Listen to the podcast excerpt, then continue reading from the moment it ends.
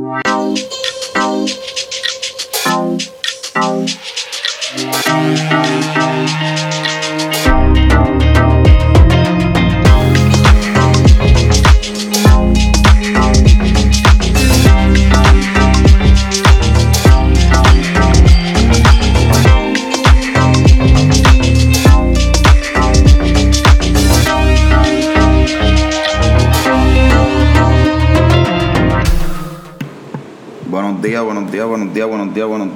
Días, a todos y todas los que nos escuchan otra vez. Este es el segundo episodio, el segundo episodio de Temprano y Colau. Bienvenidos, gracias por estar aquí, gracias por darle play, gracias por compartir con nosotros, gracias por escucharnos. Primero que nada les voy a pedir disculpas porque sé que en el episodio, en el primer episodio que les presenté la semana pasada, les dije que iba a tratar de grabar miércoles, jueves y viernes temprano por la mañana. El día de ayer traté de grabar y pues por alguna razón el adapter del micrófono en la computadora, yo tengo una Mac, pues eso lleva como una especie de adapter y qué sé yo. Y pues no quería funcionar, no sé, no quería conectarse. Ahora mismo está funcionando bien y me escuchan súper bien, so, no sé, no, de verdad que lo, lo conecté, no quería funcionar, no quería prender el micrófono, intenté conectando otras cosas, el USB, nada. Ahora mágicamente el adapter no tuvo problema y pues aquí estamos. Pero nada, este, seguimos en pie, estoy en vivo y a todo color, así que ustedes saben que esas cosas van a pasar, qué sé yo. Eh, quiero hablarles de dos o tres cositas. Tengo dos o tres noticias ahí pendientes, tal vez una que otra de los últimos días pasados, como no nos hemos hablado. Este, quiero arrancar a discutir rapidito este, varias de ellas. Eh, vamos, en, primer lugar, vamos, vamos a, a, lo, a, lo, a lo, ¿verdad? algo importante que yo creo que es algo que debe, debe considerarse en Puerto Rico y ya ha estado sobre la mesa hace mucho tiempo. Es lo del marco regulatorio por el, para el cannabis recreativo este, el representante del Partido Popular Democrático, Héctor Ferrer Santiago, que es el hijo del fenecido, del fallecido expresidente del PPD, ¿no? Héctor Ferrer. Él está presentará por presentar, o está presentando, o está trabajando, porque lo último que se sabe es que sí está trabajando, ¿verdad?, en, la redacción del documento y estaba analizando los pros y los contras, por así decirlo, de las diferentes jurisdicciones de Estados Unidos el compañero legislador menciona, ¿verdad?, que lo que intenta hacer es agarrar la, los aciertos de las jurisdicciones de Estados Unidos para poder traerlas aquí. En cuanto, pues, a lo mejor cómo se distribuye el dinero, cómo se le ponen los impuestos, cuál es el marco para que la gente consiga el producto, dónde se puede consumir, cuál es el tope que una persona puede, tener de cannabis en, ¿verdad? en posesión, si es que está en la calle, un lugar público, lo que sea. Eh, pero si el representante dio a entender que se está trabajando el marco regulatorio en los próximos días. Él entendió que, y esto es una nota que también sacó primera hora en una entrevista que le hicieron, él mencionó que él entiende que no va a estar ahora para esta sesión, que acaba ahora el 16, pero que probablemente para la próxima sesión ordinaria del Senado, del Senado del, de la Cámara o del cuerpo, él pueda presentar la, la, el proyecto de ley. Dice él que lo quiere lo más perfecto posible Así que es cuestión de darle un poco de tiempo a ver. Por mi parte yo creo que es interesante que se cree un marco regulatorio para poder utilizar el cannabis recreacional. Yo creo que hay varios ejemplos ya en diferentes estados, qué sé yo, Colorado, California, ahora mismo Nueva York recientemente la aprobó.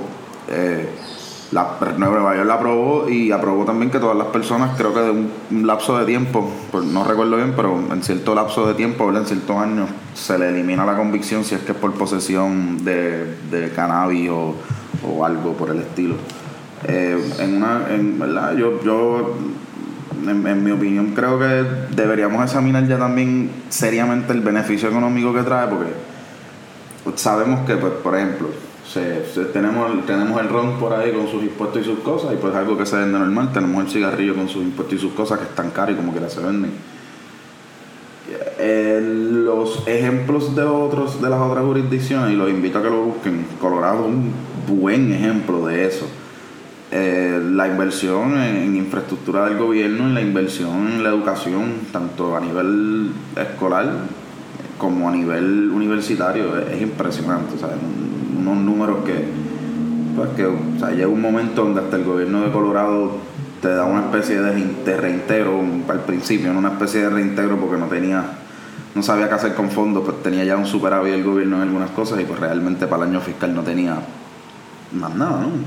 Y tuvo como un momento que le tuve que dar un reintegro a los residentes de diversas áreas por, porque simplemente tenía más chavos, ¿no? De acuerdo a los primeros dos, tres años y los estudios cuando el cannabis recreacional ya se aprobó.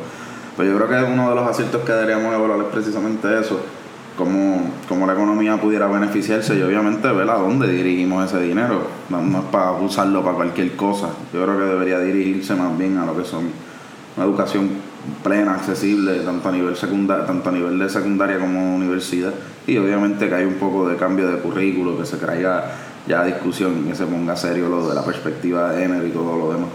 Si me preguntan a mí, claro está. Yo se los vendo a ustedes y se los digo a ustedes para que ustedes hagan sus propios análisis y conclusiones, pero si me preguntan a mí, yo creo que yo creo que también deberíamos tenerle miedo a eso, ¿no? Yo creo, como dije, los ejemplos que hemos visto en otras jurisdicciones en los Estados Unidos y en otros países a nivel de Europa también, no es nada alarmante, no, al contrario, pareciera como si trajera más beneficios que de lo, de lo que nos los traería. Pero el legislador en su inmensa sabiduría también estará trabajando con eso y hay que esperar que se presenten los próximos días. Hablando de proyectos de ley, legislaciones y enmiendas, este el, la Cámara de Representantes y estos movimientos que está trabajando, esto es una acción que está detrás de ella, que se encuentra la senadora Ana Irma que es del Movimiento Victoria Ciudadana, y un representante que ahora mismo, Dios mío, no me acuerdo el nombre, sé que es popular, sé que es de allá de la área y toda esa área por allá. Yo no, me, yo no quiero decir si es Rivera Torres o algo, pero estoy casi seguro que no estoy diciendo los apellidos bien pero él es el presidente de la comisión de los de, de, de, la Cámara de Representantes donde donde pues, donde trabajan los proyectos de ley. Es que se me olvidó el nombre ahora mismo hasta de la Comisión Padre. Lo tenía todo en la punta de la lengua y se me olvidó aquí hablando con ustedes. De todas formas, se está promoviendo que la reforma laboral aprobada en el cuadrino pasado a la administración de Ricardo Rosello, es crearle unas enmiendas a la reforma laboral claramente necesarias, ¿no? Eh, entre las enmiendas que está considerando la senadora y el, legislador que les digo que no me sé el nombre, está obviamente reducir el, el, periodo probatorio. Yo creo que eso es algo bien importante, yo creo que eso es una cosa que pone el trabajo en una situación de precariedad desde el principio hasta un punto que uno a nueve meses sin saber si tienes, si tienes verdad tú si, si eh, no cumples probatoria no tienen que darte explicación para votarte, ¿no? Nueve meses como que mucho. El tiempo probatorio se quiere reducir de nueve meses a seis meses. Según las enmiendas que dice la senadora, también quisieran eliminar el flexi time o que sea una cuestión en donde sea el empleado y no el patrono. O sea, que sea una opción del empleado para proponérselo al patrono y no que sea una opción a veces hasta única donde el patrono simplemente ofrece un trabajo con el flexi time por otro lado querían cambiar y dinamizar también la forma en cómo se acumulaban los días de vacaciones y de enfermedad para que también los, em-, los empleados a tiempo parcial aprovecharan. Eh, obviamente no, no, tengo más nada que decir más que simplemente decir adelante con el proyecto. Yo espero que tanto la senadora como el representante, que en la nota que leí también creo que era de primera hora vocero, estaban mencionando que los dos, el equipo de trabajo, los dos también están metiendo manos durísimas, que quieren, quieren realmente lograr algo para hacerle justicia al, obrero en Puerto Rico y yo creo que es un paso muy importante. Vale, si es que se han tardado porque obviamente la reforma laboral pues, ¿verdad? abarca demasiado y es algo complejo, pues listo, no hay problema, pero que espero que avancen, ¿no? Porque yo creo que ya va un suficiente tiempo como para como para uno también, o sea, uno, hasta cierto punto uno como que no había escuchado nada y decía, bueno, vamos a asumir que están trabajando con esto porque obviamente no lo van a dejar así, ¿no? Pero sí, no, paso acertado. Yo creo que las ideas que están considerando son muy buenas. obviamente está de más decir que la asociación de, vendedores al detalle y de, comercios y restaurantes y todo ya, ya, ya se alarmaron y ya empezaron a decir que no y todo lo demás porque obviamente estaría poniendo una situación precaria a los comercios y a los patronos cosa que ya nosotros sabemos que siempre pasa, siempre hacen el llorado y cuando vienen a ver hacen más dinero de lo que pensaban o reciben mejores beneficios.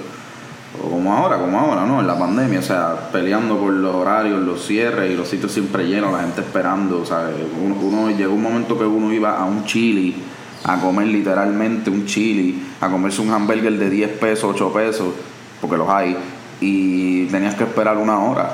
Entiendo, ibas, había un sitio, ibas a un restaurante chino aquí en una esquina, tenías que esperar tus 40, 45 minutos porque simplemente la gente, no sé, no sé, yo, para, me preguntan a mí, yo creo que hay, hay unos puntos y unos mercados y unos, y unos ¿verdad? Y unos, unos productos que, que evidentemente las ventas empuntaron, eso no, hay forma de decirlo, mira ahora la nota, estaba viendo los otros días la nota de los, de los litros de leche que van a decomisar, sea, vas a decomisar litros de leche cuando el año pasado en proceso de pandemia y toda la cuestión también, o sea, vendiste tu, tu buena porción de, de productos y, hubo una expansión y hay vaquerías que reportaron expansiones y aumentos en ventas hasta más de 100%, o sea, ¿no? que duplicaron. Pero van, hay, hay, hay, hay, cosas que uno pues como que levanta la ceja con estas personas de grandes intereses y los mercados y las compañías. Pero eso se las debo al costo también. Por ahora la reforma laboral se está discutiendo. Por un lado el gobernador Pierluisi dijo que no tenía problema, dijo que las pudiera considerar. Él mm, se notó como un poco más interesado de flexibilizar un poco los requisitos onerosos que tenía y parece que de darse la medida y presentarse en el escritorio, él la estuviera observando y considerando seriamente. Eh, vamos a seguir con las noticias fuera de la reforma laboral un poco. Eh, obviamente tengo que mencionarles, sabes que se dieron cuenta del, del ausentismo de los policías en el fin de semana. Eh, yo no vi policías por todo Cataño, no vi policías en ningún lado. De hecho, ayer, martes y lunes, como que todavía era la hora que veía dos o tres patrullas por ahí, qué sé yo. Me daba esa sensación, pero nada, sabemos que todo está bien. Eh, el lunes, ya lunes, martes, ya el gobernador había dicho que todo el mundo había vuelto a la normalidad, que había vuelto a sus trabajos y que la fuerza policial había vuelto a la normalidad. El gobernador de Puerto Rico piensa, considera que debería haber, que no, que el paro no va a volver a pasar, o que no debería pasar, y mucho menos en las navidades. Yo creo que eso le toca a él. Yo, yo, vi, yo vi esos comentarios de yo espero otro paro, yo espero que las navidades, yo espero que no se afecte, que la seguridad, yo eso ya está en él. Pero creo que ya tú vas a ser un llorado así en público, eh, denota la necesidad, denota la. Vamos, denota hasta la falta de autoridad que tú pudieras tener siendo el primer ejecutivo, siendo el jefe del jefe de la policía de Puerto Rico, que en esencia te hace jefe de la policía. Eh, eh, yo, yo creo que yo no sé, yo no, yo no, yo, yo no veo ni que esa, ni que esos comentarios fueran acertados ni necesarios. Al contrario, yo creo que lo que denota es una posición de debilidad, donde el gobernador está débil en ese sentido, como que si no, no tengo mucho para jugar, tengo las manos medias cruzadas, pero te voy a pedir que no hagas nada, por favor, aunque yo tampoco puedo hacer mucho. No sé, yo me hubiera quedado callado, yo no hubiera dicho nada. Eh, los miembros y las asociaciones de policía en ningún momento todavía han dicho que no descartan un paro en las navidades y eso estaría bien curioso. Eh, yo no soy de las personas que atribuye que los 14 asesinatos que hubo en el fin de semana pasado, incluyendo lo del secuestro y esto del, propietario de, del restaurante del hipopótamo aquí en Río Piedra, sea por culpa del ausentismo de los policías. Yo, hay debates y las personas pues, podrán tener sus opiniones diferentes sobre eso, pero yo en lo personal no creo que eso haya sido así. Eh, está bien, está uno que otro se hubiera podido influenciar las condiciones o la situación pues empeoró o lo que fuese, ¿no? eso no lo podemos descartar tampoco. Pero no creo que, ah, mira, sí, no hay guardia, vamos, oye, oye, no, no creo que los 14 hayan sido así aunque pudiera, aunque existe la posibilidad, pudiera estar mal, ¿verdad? Pudiera estar completamente mal yo. Eh, pero pues las asociaciones y los policías están comentando que es posible que se dé un paro en la, en la época festiva, en las navidades, que también es alarmante, obviamente si no se dan las condiciones de un retiro digno ni nada. La discusión del retiro digno todavía está por ahí, el gobernador todavía está diciendo que no los va a dejar solos que están considerando tal vez una nueva ley para tratar ese asunto. Eh, hay varias, hay, hay varias discusiones por ahí, hay varias palabras, hay varias expresiones, pero no hay nada concreto, no hay nada de acción todavía en lo que estoy viendo. por eso hay que coger la situación con calma, porque ya estamos a noviembre. La sesión cierra el 16, estamos hablando de ley, estamos hablando de estilo otro y no hay, no hay mucha acción, hay que cogerlo con pinza y más usted, señor gobernador, tiene que cogerlo con pinza porque estos son sus policías. Va a estar bien lindo usted que las navidades no estén los policías activos y conociendo, usted va y se va hasta de vacaciones y se vaya a otro país, nosotros aquí sin policía y usted no sé, eso se va a ver bien feo. Yo espero que el gobernador esté considerando otra movida. Porque de verdad que está feo, está feo. En otras noticias, mi gente, los compañeros de la Universidad de Río Piedra en Puerto Rico, ayer, martes por la tarde, en una asamblea general bastante larga, me dicen que duró tres, casi cuatro horas, eh, se decretó huelga indefinida. Un saludo a los compañeros, compañeras y compañeras que obviamente, ¿verdad? Eh, se ponen en el interés de defender la universidad ante tanta política negativa, tanta política de austeridad, tanta política que nos daña a la institución. Eh, recientemente el día martes publiqué una columna sobre la un poco mi pensar, no es nada verdad científico ni nada de lo que se debería hacer en respecto, pero sino tal vez como una especie de opinión en cuanto a la huelga y, al mecanismo. Yo no tengo problema con la huelga, yo si hubiera sido estudiante y lo fui y en 2017 me gradué y cuando hubo momento para votar por huelga yo levanté mis dos manos porque yo no tengo problema. O sea, hacemos los sacrificios por el bien de la institución siempre incuestionablemente. Pero sí comenté en mi columna que obviamente ya ante la coyuntura, obviamente les digo, yo estuve en el 2017, se dieron unos acuerdos, pasaron unas situaciones, ya la Junta de Control Fiscal estaba entrando y al sol de hoy todavía estamos batallando por lo mismo, básicamente los mismos reclamos, básicamente la misma dinámica, recortes traídos por la Junta que nos afectan el presupuesto, idea de cierre de recintos, por ejemplo el recinto Utuado sabemos que está teniendo una situación bien difícil y bien preocupante. Eh, yo, yo, yo, en mi columna lo que le digo a los estudiantes es que pues, pues, más allá de trancar los portones y todo, vamos a concretizar acción para ponerla a la universidad y hacerle un elemento importante de la sociedad, que la sociedad y el país reconozca la importancia de la universidad y salga todo a defenderla y que todo el mundo como país entienda qué es lo que representa la universidad. Y claro, esto es un proyecto educativo, esto es un proyecto esto es como si estuviéramos haciendo campaña política a favor del UPR, pero en cierto modo, porque si no perdemos la institución. Obviamente yo soy exalumno, los estudiantes tienen mi apoyo, esto es un espacio para ustedes si lo necesitan también, no hay problema con eso. Pero eh, yo creo que la UPR debe aprovechar esta coyuntura y organizarse un poco más fuerte para crear un poco más de, de fuerza en lo que es el ámbito político y público del país eran ideas que se hablaban cuando yo también estaba en el 2017. No quiero decir que las actitudes y las acciones que llevaron a cabo tanto yo como otros compañeros estuvieron erradas. Pero yo creo que ya es tiempo de ir moviéndonos también a otras actitudes. Y qué sé yo, convertir al UPR tal vez en una, en una fuerza política. Un saludo al profesor Raúl Coto, que escribió también un artículo sobre la situación y usó mucho esa palabra eh, pero yo, yo, creo que debería ser acertado porque así nos pone también una posición donde podemos discutir y podemos presentar y podemos plantear cuestiones y podemos plantear ideas, podemos plantear trabajo, podemos plantear movimientos de acción y proyectos a las personas que están en las estradas de poder.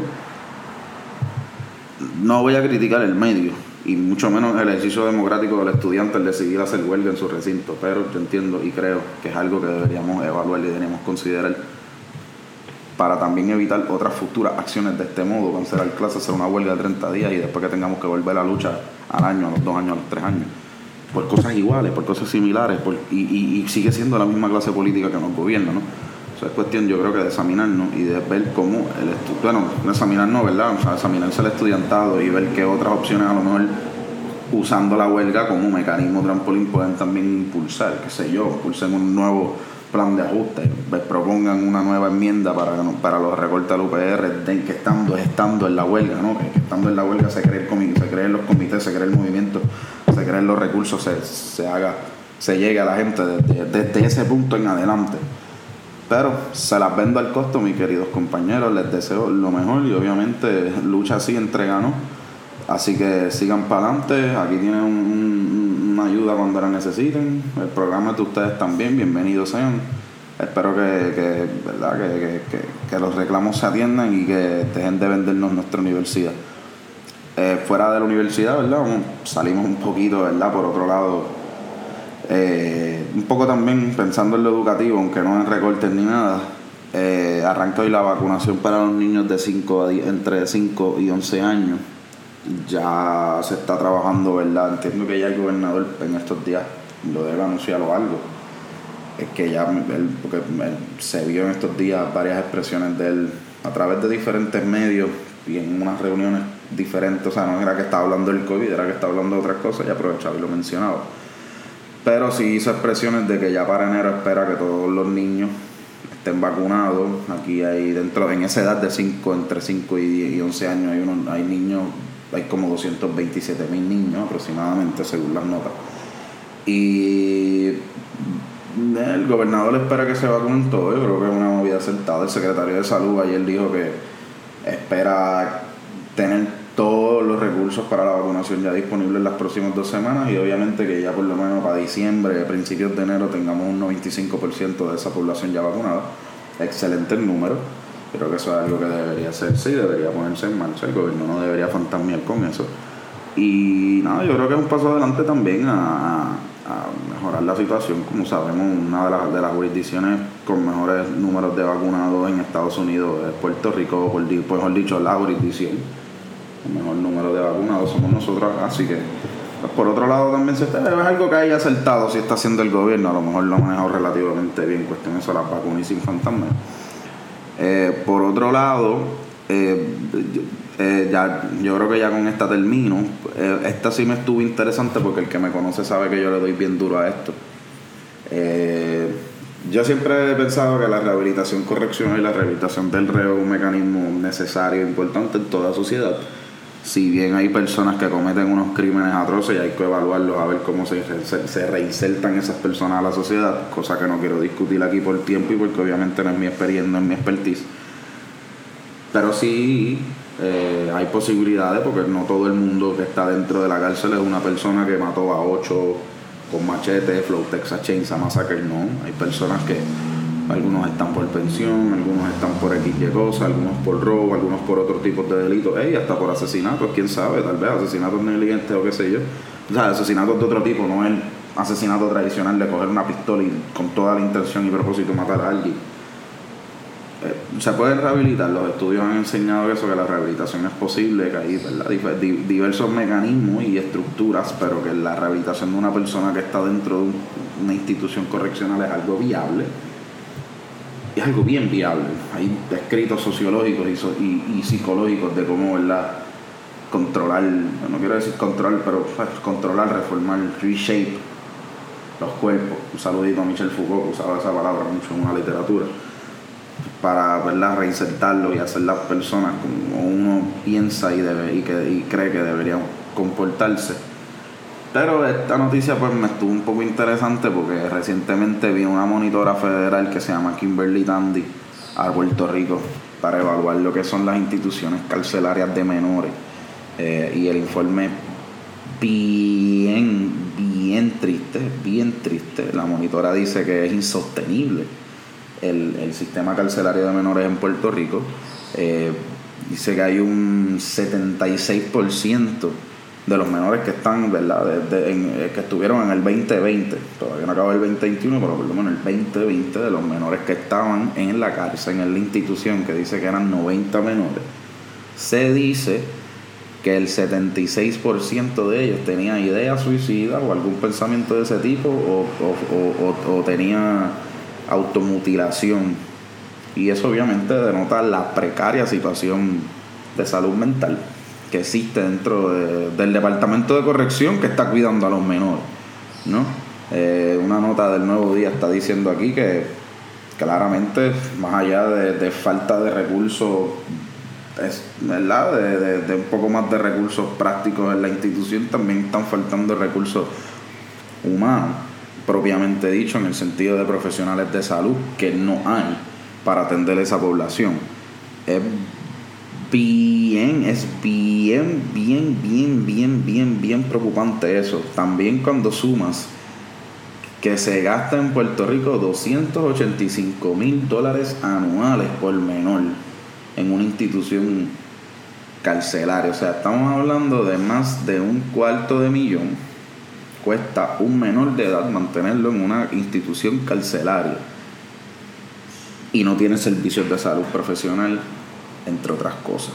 La nota que comparte el nuevo, el nuevo día, yo, el nuevo día, no, perdónenme, el vocero, yo les motivo a ustedes que también estén pendientes a eso y lean esa parte de la noticia, porque es bien preocupante ver cómo se gasta tanto dinero en los niños, en los, en los, menores, ¿no? ¿verdad? Los menores ofensores, que son menores, ¿no? Son menores. Los encerramos, los tiramos allí sin aire, sin, sin, sin, sin el, área sucia, los baños imposibles. La comida me imagino que tiene que ser igual o peor que, que, una cárcel de adulto normal. Y también los, los, no pueden ver a sus familiares 8 9 menores, menores, ¿no? 17, 16 años menores. Y entonces por cuestión de la pandemia no podían ver a sus familiares estuvieron mucho tiempo sin ver sus familiares. Estas son las cosas que a veces uno dice, mano, o sea, mira, lo que falta es que cojamos a los, a los presos y los mandemos allí los dejemos en una islita allí en el medio del mar, en un callo, y los dejamos ahí cada, cada tres días, le mandamos allí galletas expulsoras porque eso es lo que falta aquí. El, trato al reo y a la persona que está dentro del sistema de corrección en Puerto Rico con esta nota, lo que evidencia es que es mínimo para no decir cero, y debe ser cero, la atención que se le da a las personas que están en este departamento. Y lo curioso es que es un departamento que se supone que en su política pública hay una cuestión de rehabilitación, pero estamos fallando en los recursos y estamos fallando en cosas esenciales como preservar también la vida, si bien de un ofensor, pero de un menor. Yo se las vendo al costo, mi gente, yo se las dejo ahí, porque son, son estas cosas las que molestan, porque no, no, es por, no es por defender al preso pero tras que estás usando mal el recurso público, que son 285 mil dólares por, por niño, por menor, vamos a, vamos a poner que hay 90, como dice la nota, 90 en todo el país, a 285 mil anuales es mucho dinero, porque ya con, ya con cuatro vamos por el millón gastado en un menor y no le estamos dando nada para que entonces se me maten en las cárceles o se me hagan daño en las cárceles, entonces como si nada. Que yo creo que a lo mejor esa es la intención del gobierno de turno, dejar que nos moramos así dos o tres para ir cuadrando la caja, como uno dice, porque no, no hay de otra. Yo sé que las cosas están malas, pero yo creo que hay unas prioridades serias que hay que atender. Y yo creo que la población de reos, si bien es una población, pues, ¿verdad? Con, a veces que ya la sociedad a veces tiene hasta un tabú contra de ellos, es como quiera necesario, porque el Estado es el que tiene la custodia de ellos, como quiera es necesario que se trabajen estas cosas. Y esto para mí en, en son de la rehabilitación, en son de, de, una buena, de una buena, ¿verdad? un buen manejo de los recursos del gobierno y en son del bienestar de la persona que está en custodia del Estado por un crimen o una ofensa que haya cometido, está mal. Está mal manejado y no hay forma de que se pueda decir lo contrario. Pero yo solo voy a dar al costo, eso fue un informe de una monitora federal, yo entiendo que eso deberían darle como que un también un poco de pushing en ese sentido, si es una persona así que vino a evaluar. Por eso se las voy a dejar el costo, mi gente. Les voy a dejar esas noticias, para mí las más importantes que pudimos discutir hoy, las más que pude, ¿verdad? En lo que va de día, poder entender, analizar y compartir con ustedes. Gracias por estar en el segundo episodio. Me perdonan no haber estado el día de ayer con ustedes. Voy a tratar de que no pase más nada. El día de mañana nos toca el otro episodio, así que mañana estoy nuevamente con ustedes. Espero que pasen un buen día, desayunen, buen provecho si están desayunando, bebanse un café, que a veces es justo y necesario, eso voy a hacer yo también ahora. Si están en el tapón, cojanlo suave, no se dañen el día y nada, mi gente, bendiciones, un abrazo. Seguimos en lucha, estudiantes del UPR los apoyo, los quiero. Y nada, estamos aquí. Esto fue otro episodio para de Temprano y Colau para informar Puerto Rico.